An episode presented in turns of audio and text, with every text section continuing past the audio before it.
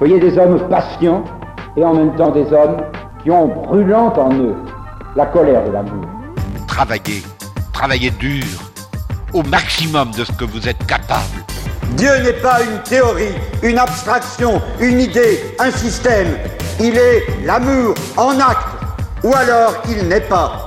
Mais est-ce que tu es sûr que cette période pendant laquelle tu vas te trouver pris dans un groupe, est-ce que tu es bien sûr que tu en sortiras en ayant sauvé ton idéal Bientôt, le grand nombre ne connaît plus que ce qui lui est débité, monnayé, à bon marché, dans une sorte de gâchis, de sabotage de ce qui est la grandeur de la connaissance.